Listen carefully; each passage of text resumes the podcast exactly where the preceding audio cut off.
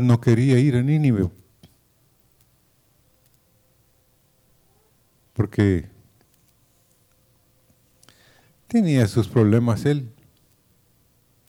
Y él en sí no estaba humillado hasta que estaba en el vientre del pez. Hasta que fue tirado porque él sabía que estaba haciendo, saliendo en contra de la voluntad de Dios. Pero lo maravilloso de la situación es que da dolor hablar de un hombre como Jonás. Pero por el otro lado, tenemos que aprender de los errores de Jonás. Porque pueden ustedes imaginar que después de que vio lo que había sucedido en Nínive y que la gente se había arrepentido, él se quedó que su mensaje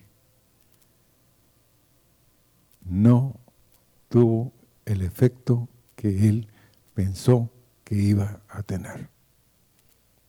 Seamos honestos. ¿Por qué es así el hombre? Porque él debió haber gozado, que se habían arrepentido y que eran tantos. Porque dice que tres días estuvo caminando diciendo, Nínive se ha destruido, Nínive se ha destruido. Y ellos se, se arrepintieron, pero él en su corazón, como Dios no hizo lo que él quería, se molestó y el libro no termina diciendo un bien de él, sino que estaba amargado ya. Y hermanos, un profeta como ese hombre. Pero, ¿dónde estamos nosotros? No lo podemos juzgar a él, no le podemos poner el dedo a él, porque nosotros tenemos cuatro dedos apuntándonos a nosotros, así somos. Pero esta mañana quiero hablar de un tema de abres tu mano, porque como nunca antes, Honduras, aunque usted no lo crea, está destruido, hermanos. ¿Por qué? Porque Dios gobierna sobre los vientos, sobre todas las esferas espirituales. Y si el mar y el viento le obedecen, como dijeron los discípulos en la barca, ¿quién es este?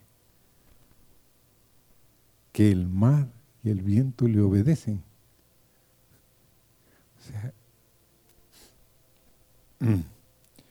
Pero queremos oír, abres tu mano.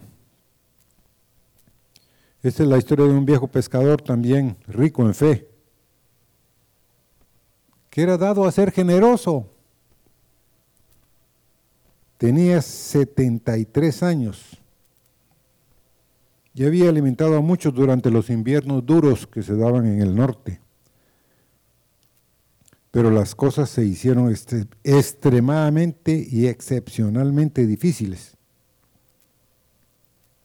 Y este hombre sacó 12 billetes de 5 dólares manoseados y sucios.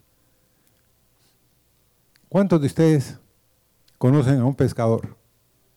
Pero pescador de oficio, que en la mañana va a pescar o en la tarde va a pescar. Los pescadores tienen un cierto olorcito, hermanos. ¿Ah? A distancia se reconoce quién es un pescador. Nosotros tuvimos una oportunidad de ver un joven, pues que tenía problemas. Y este joven, pues su mamá le habló a un, su mamá pertenecía a otra iglesia, después llegaron a Hebrón. Y le tuvieron, y ella le tuvo que hablar en la otra iglesia a un hermano que tenía una pescadería, que vendían pescado. Entonces como aquel estaba en una actitud, tuvo que ir a trabajar ahí.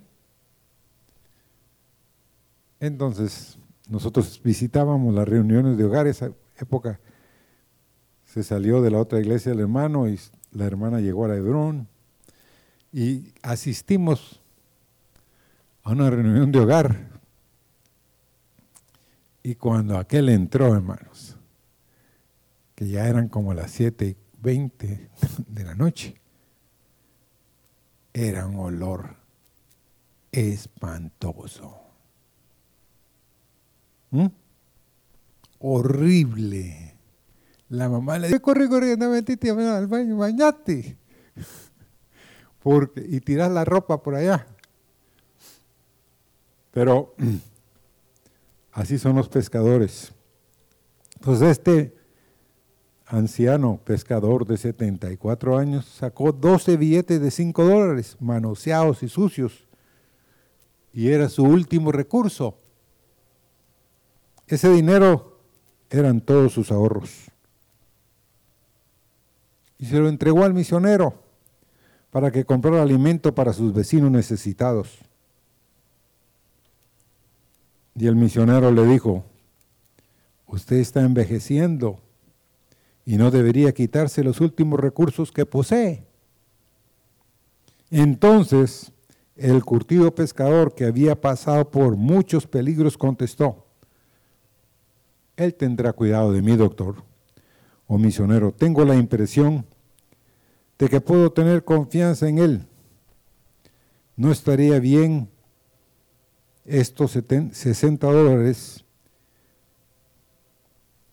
retener estos 60 dólares y enviar a la gente hambrienta, ¿verdad? Parecería que yo no tenía mucha confianza en él, le contestó el pescador.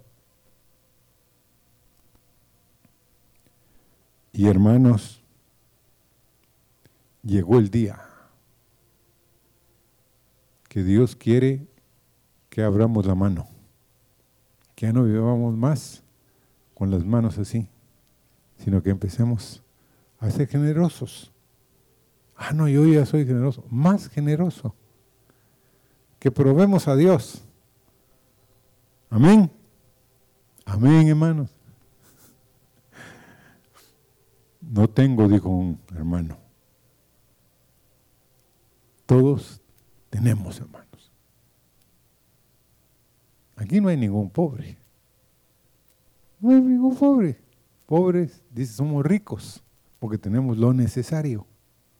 Hay quienes hoy, hoy hermanos, no tienen comida, no tienen ropa, no tienen dónde dormir, más que en un albergue. Y vi unas fotos de los albergues. Hay unos que tienen colchonetas, otros que no. Y como ya viene el frío, la gente se está quedando en el puro suelo. Entonces vamos al Salmo 146, versículo 15, 16 y 17. Dice, los ojos de todos esperan en ti, y tú le das su, su comida a su tiempo. El verso 16 empieza, abres tu mano y colmas de bendición a todo ser viviente. El 17 dice, justo es Jehová en todos sus caminos y misericordioso en todas sus obras. Aleluya. También el Salmo 104, vamos a leer verso 27 y 28. Dice, todos ellos esperan en ti para que les des su comida a su tiempo. Les das, recogen, abres tu mano, se sacian de bien. Y como nunca antes, quiero invitarlos, como el hermano también nos invitó, yo quiero invitarlos a poner los ojos como nunca antes en Dios. Él cuida su creación, hermanos. Él cuida su creación. Y el pueblo de Israel es un ejemplo. Uno puede leer la Biblia y no entender qué es lo que dice y cuál es el propósito. Pero el pueblo de Israel es un ejemplo para nosotros. Fueron alimentados casi por 40 años en un desierto en un desierto no hay cosechas, hermanos. En un desierto no hay provisiones. ¿Sabía usted o no? 40 años. Y un hombre se tomó la molestia de calcular cuánto sería lo que tendría que hacer para proveerles alimentos a los más o menos dos millones y medio, casi tres millones de personas. 40 años. Y dice que necesitaban 17 containers o rastras diarias. Medite. Porque los israelitas, sin provisión, sin cosechas, les llevaba, les llegaba por las mañanas sus comidas. Calcule la cantidad de agua que necesitaban en el desierto, hermanos. O sea, piense cuando lea la Biblia, medite cómo es que Dios hace esos maravillosos milagros. Y cuando ellos empezaron a quejarse con Moisés, él que querían carne, Dios trajo codornices. Dice que ellos alrededor de los campamentos era un como de un metro de alto, lleno de codornices.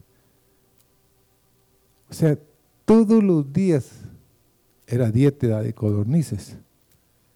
Y les hago una pregunta a ustedes. Yo me la he hecho. ¿Cómo podían cocinar a todos esos? ¿O se volvieron comida fuchi, como se llama así? Sushi. Se comían los, las codornices, solo las pelaban y para adentro. Pero hermanos, tenían el maná también, el agua. Eso sí, tuvieran que era necesario que trabajaran un poquito, recolectando lo que se iban a comer. Pero todos los tiempos había comida. Qué maravilloso es Dios, ¿verdad? Porque yo le dije al Señor, Señor, yo cuando hubieran querido apedrear a Moisés y que tú le dijiste a Moisés que se hiciera a un lado y que los ibas a aniquilar, si yo fuera Moisés yo te hubiera dicho, te hubiera aplaudido, al fin me oíste, porque ya no los aguanto. Así, somos, ¿verdad, hermanos? Pero pueden ustedes pensar en ese líder. Qué pruebita la que le tocó. Él cuida de su creación, hermanos. Por eso debemos orar por muchos hondureños. Debemos orar por Nicaragua, hermanos. También a El Salvador le tocó un poco y un poco a Guatemala. Que veamos su gloria, hermanos. Amén.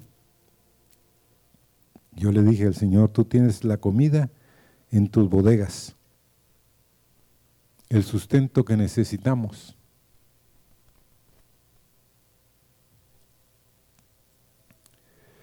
Ahora, ¿qué significado hay en la palabra abres tu mano? En el original, en el hebreo, quiere decir que está abierta de par en par. que está totalmente ni una partecita de la mano, cuando alguien lo abre, que esté así, no, lo abre, lo abre, totalmente, esa es la idea en el, en el hebreo.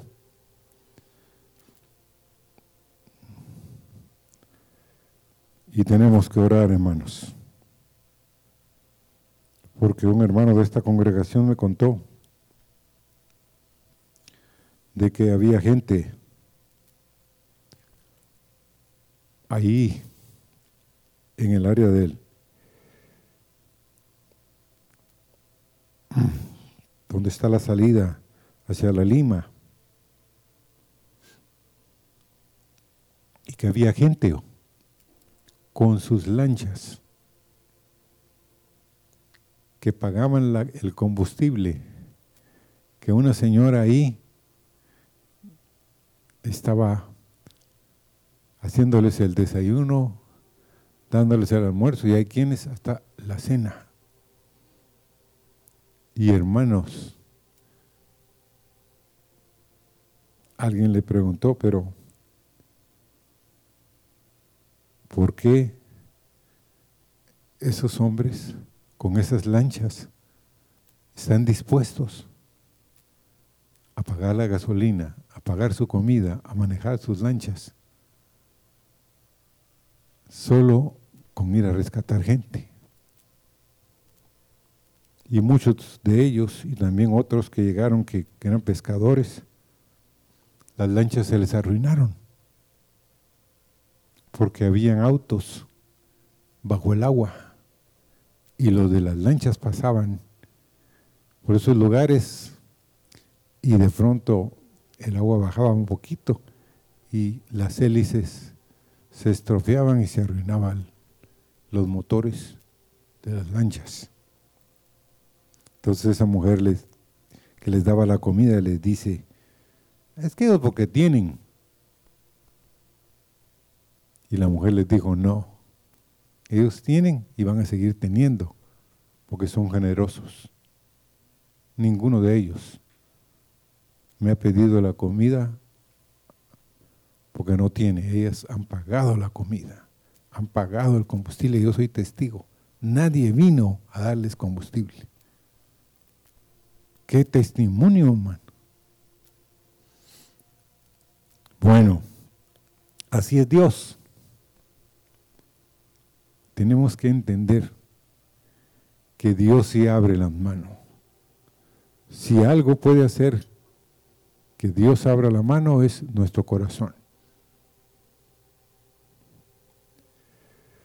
Porque dice en el verso que leímos, que los ojos de todos esperan en ti, y tú le das su comida a su tiempo, abres tu mano y colmas de bendición a todo ser viviente. Aleluya. ¿Qué quiere decir colmas? Eso quiere decir saciar, llenar, satisfacer, tener en abundancia, ser lleno. Ser satisfecho es que alguien colma a alguien. En el Salmo 145, 17 dice esta expresión, justo es Jehová en todos sus caminos y misericordioso en todas sus obras. Tu Dios es justo, recto, derecho en todos sus caminos, a pesar de que hay quienes dicen que le estamos atribuyendo a veces a Dios que Él no fue recto con lo que nos ha sucedido. Que si tenía un plan, ¿por qué no nos libró? Me dijo una persona a mí. ¿Por qué no hizo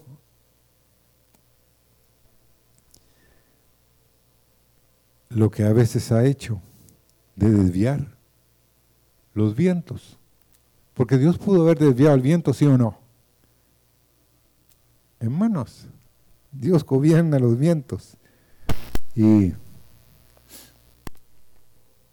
pero Jehová es justo en todos sus caminos y misericordioso en todas sus obras.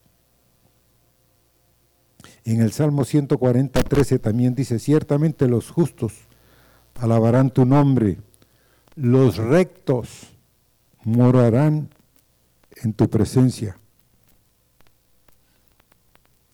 Queremos ser justos, hermanos. Que alabemos a Dios. Dios sabe dónde están los justos. Y Dios quiere que lo alaben. Dios quiere que lo ensalcen y que bendigan a Dios y que le digan, Señor, tú eres recto, derecho, eres íntegro. Amén. En todos los tratos que nos vienen. Porque cuando viene un trato hacia nosotros, en nuestras vidas, es porque Dios tiene un plan. Hoy no lo vemos. Pero solo les voy a contar una pasadita que nos pasó en uno de estos días. Mi amado yerno, él sí está empantanado allá en Copán. La iglesia dos veces se llenó de lodo. Y pero viene y me dice que necesita un porque le robaron para que la bomba funcione necesita un tipo de como una bomba que se le echa el agua, se le mete presión y eso distribuye el agua.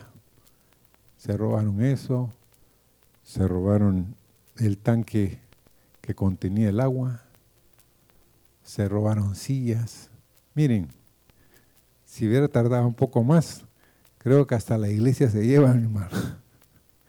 Pero lo que les quiero decir es que, él me llama y me dice que quería un tanque de 1700 litros, pero que fuera rotoplas. Y pues Inmer nos logró hacer un contacto con una persona y esa persona le dijo a él que sí, que, que era un tanque rotoplas. Porque allá en Copán querían vendérselo y a un precio muy alto. Entonces, pero conclusión, vamos a traer el tanque ese y no era Rotoplas. Entonces Robert nos dice, ya lo habíamos comprado, que él quería un. Miren hermanos, al día siguiente era una locura porque iban a venir a recoger el tanque aquí. Y no teníamos el tanque. Gracias a Dios por Luis y logramos conseguir un tanque. Él lo fue a, a comprar, lo llevó a donde estaba el hombre que se lo iba a llevar y gracias a Dios lo pusimos allá. Pero fue, como dijo alguien, en tiempo récord. Increíble que lo hayamos hecho. Pero lo que les quiero decir es, ¿pero por qué? Porque queremos ayudarlos. Porque ahorita ya casi la iglesia la tienen limpia de lodo, pero necesitan el agua.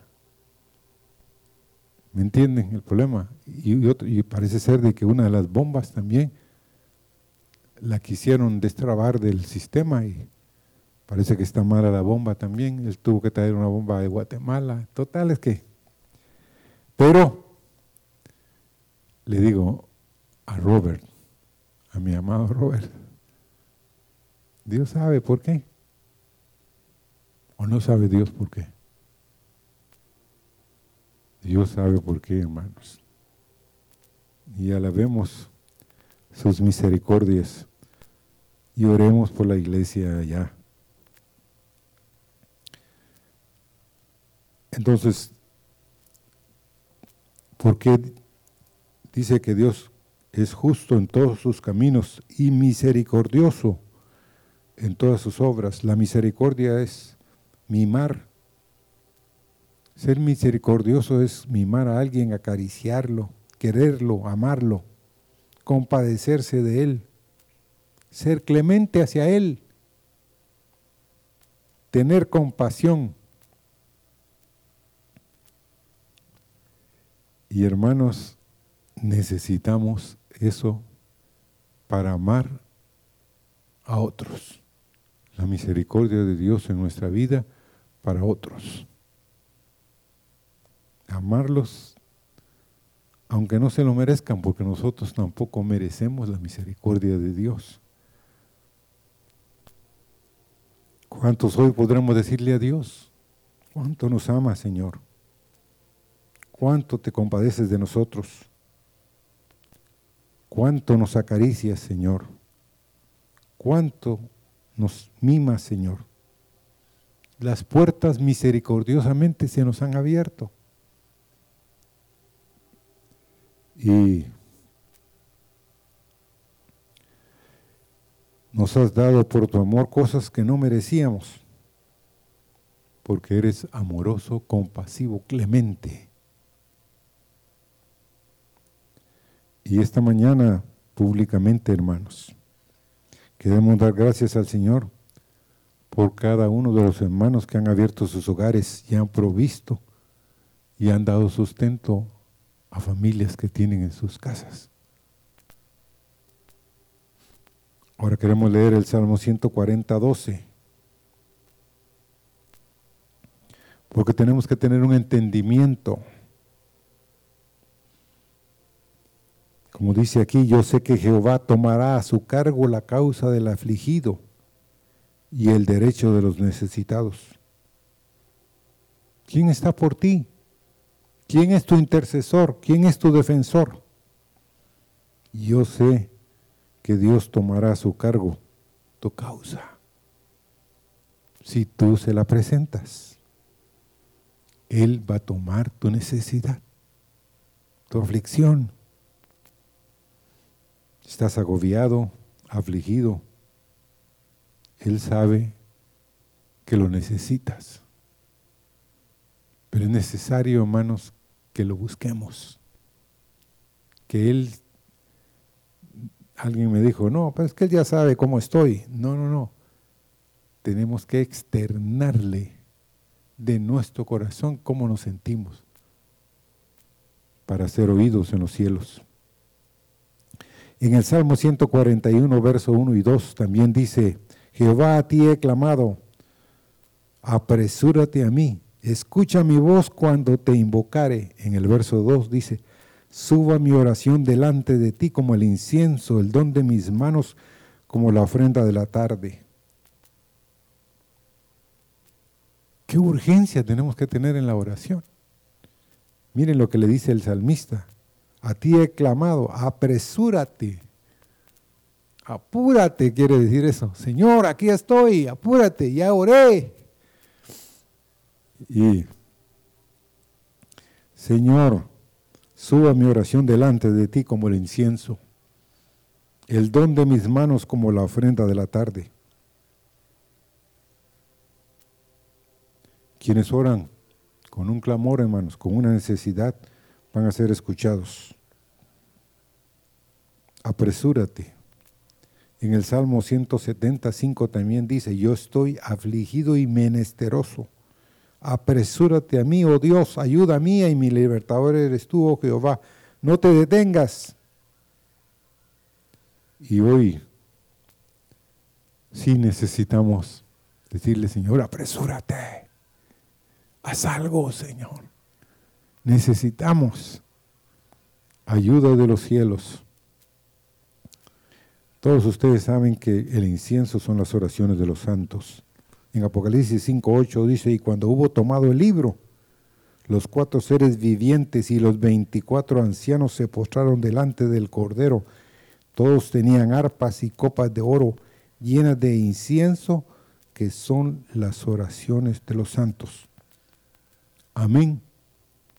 Las copas que presentan los ángeles delante del Cordero están llenas de oraciones de los santos.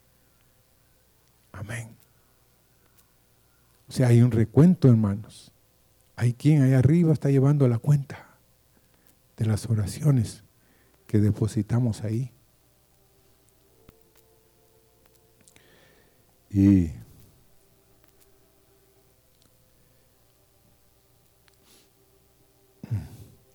Dice Oseas 14:2, llevad con vosotros palabras de súplica y volved a Jehová y decirle, quita toda iniquidad y acepta el bien y te ofreceremos la ofrenda de nuestros labios.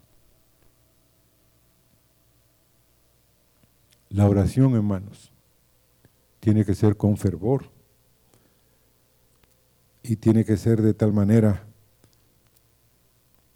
el incienso necesitaba estar en fuego para que se levantara el humo. Si el incienso no tenía fuego, no se levantaba, hermanos. No se levantaba. Necesitaba que el incienso tuviera fuego abajo para levantar la oración. Dios responde a la oración, hermanos. Amén. Dios contesta. Dios no está sordo. Dios no está alejado de nosotros. ¿Y cuántos de ustedes han oído hablar de George Mueller? El gran George Mueller es un filántropo y cristiano. Y él hizo una oración delante de Dios con un compromiso de que iba a fundar un orfanato, pero que no pediría ayuda ni revelaría las necesidades que el orfanato a nadie iba a tener a nadie sobre la tierra excepto a Dios en oración. Mantuvo esa promesa. ¿Cuánto tiempo creen ustedes que este hombre mantuvo esa promesa? 64 años. Llegó a tener la responsabilidad de 10.224 huérfanos.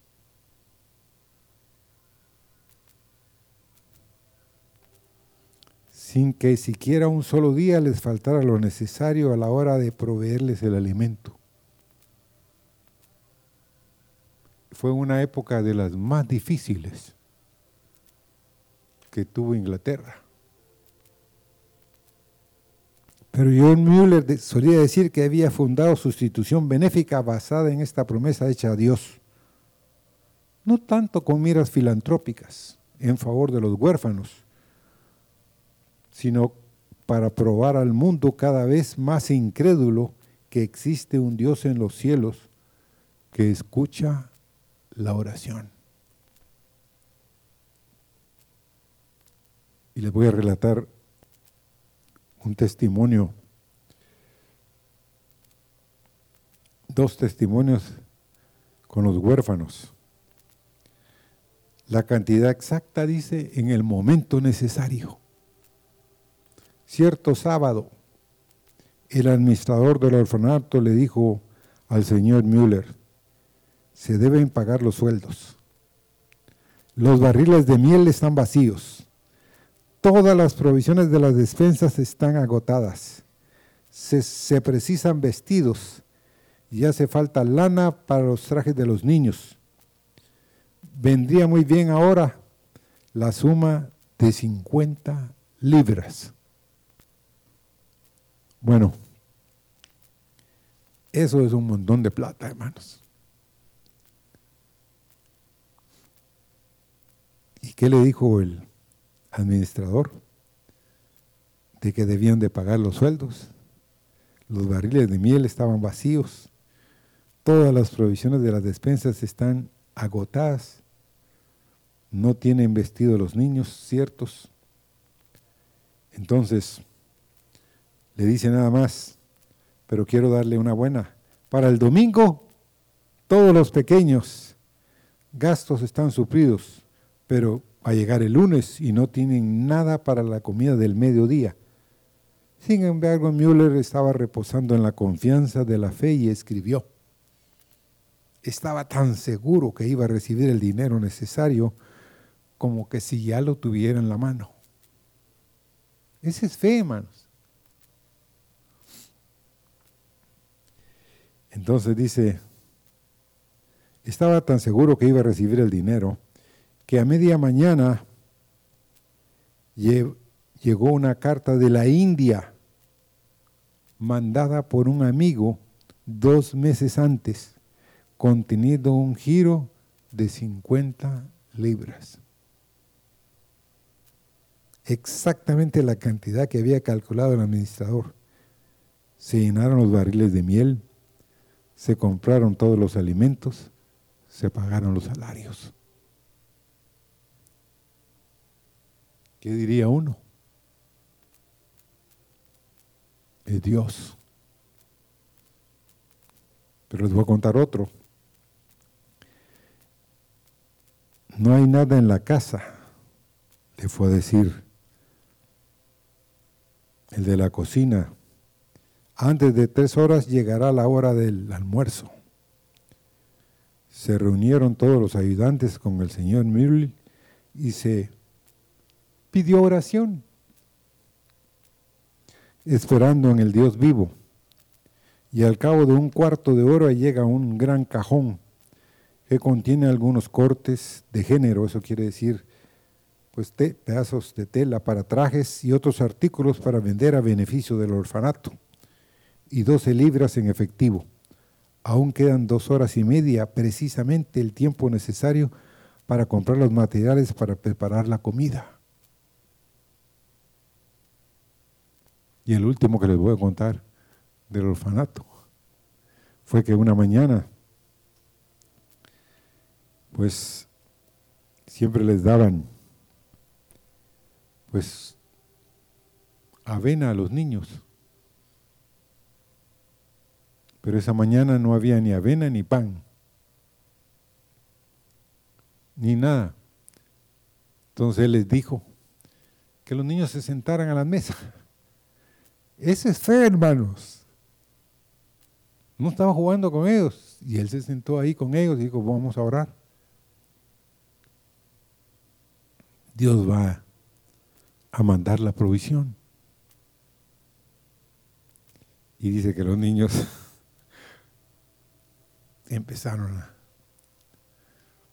a orar, pero él les dijo, no, estamos orando, estamos esperando en Dios y en eso dice que él dijo al final, bueno, amén. Y en ese momentito que dijo amén, tocaron a la puerta. Afuera. Y un hombre dijo, aquí es el orfanato. Sí, tengo un problema. Yo tengo que entregar el pan y la leche. Pero la carreta se arruinó. Y como no había refrigeradora en la carreta, había que bajar la leche. Y les digo, pueden usar la leche. Y el pan, pueden usar el pan. ¿Quién hace esas cosas? Dios. Y los niños, hermanos. Yo sé que hay niños hoy, o no niños, ya posiblemente adultos, en Inglaterra, que salieron de ese lugar, que cuentan de las maravillas que Dios puede hacer sin provisión. Amén. Dice Filipenses 4:19, mi Dios pues suplirá todo lo que os falta conforme a sus riquezas en gloria en Cristo Jesús. Mi Dios pues suplirá todo lo que os falta, conforme a sus riquezas en gloria, en Cristo Jesús. Señor, enséñanos que tú tienes tus manos extendidas, que abres tu mano y todos los ojos de los que creen en ti están esperando su comida su tiempo, Señor. Pero tú eres el Dios que conmueve los cielos y la tierra, que abres tu mano y sacias y colmas de bendición a todo ser viviente. Por eso los hombres cantan y se gozan que justo es Jehová en todos sus caminos y misericordioso en todas sus obras. Señor, provéenos la comida aquí en Honduras. Señor, nubla el consejo de los hombres que están diciendo que no habrán cosechas. Señor, avergüenza a los incrédulos. Señor, usa a Honduras, a Nicaragua, al Salvador, Señor, como un testimonio de la grandeza y de la misericordia tuya. En ti ponemos nuestros ojos, que estás en los cielos. A ti, Señor, honramos en esta mañana, sabiendo que nuestra provisión proviene de tus manos. Señor, eres justo, recto, derecho en todos tus caminos. Tú te has portado y has sido justo para con nosotros. Por eso hoy, Señor, alabamos y glorificamos tu nombre. Queremos morar en tu presencia, ser conocidos, Señor, con aquellos que tienen, Señor, que abren los cielos, como al profeta, Señor, que abrió los, cerró los cielos y no llovió durante tres años y meses, medio. Y después volvió a abrir los cielos, Señor. Queremos tener esa palabra que cierra y que abre, Señor. Danos ese entendimiento de que somos hombres y mujeres de fe, Señor, que nos amparamos delante de ti y que nos paramos, Señor, sabiendo que tú tomas la causa del afligido, del necesitado, Señor. Gracias, Señor, en esta hora.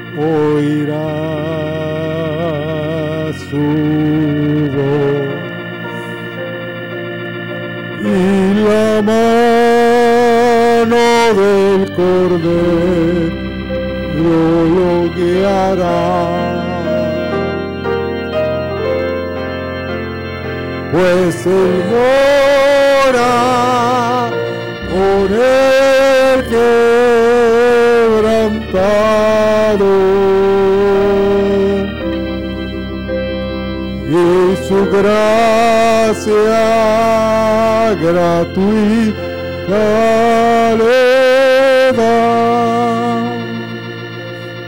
El humilde oirá tu voz. Y la mano del cordero lo guiará.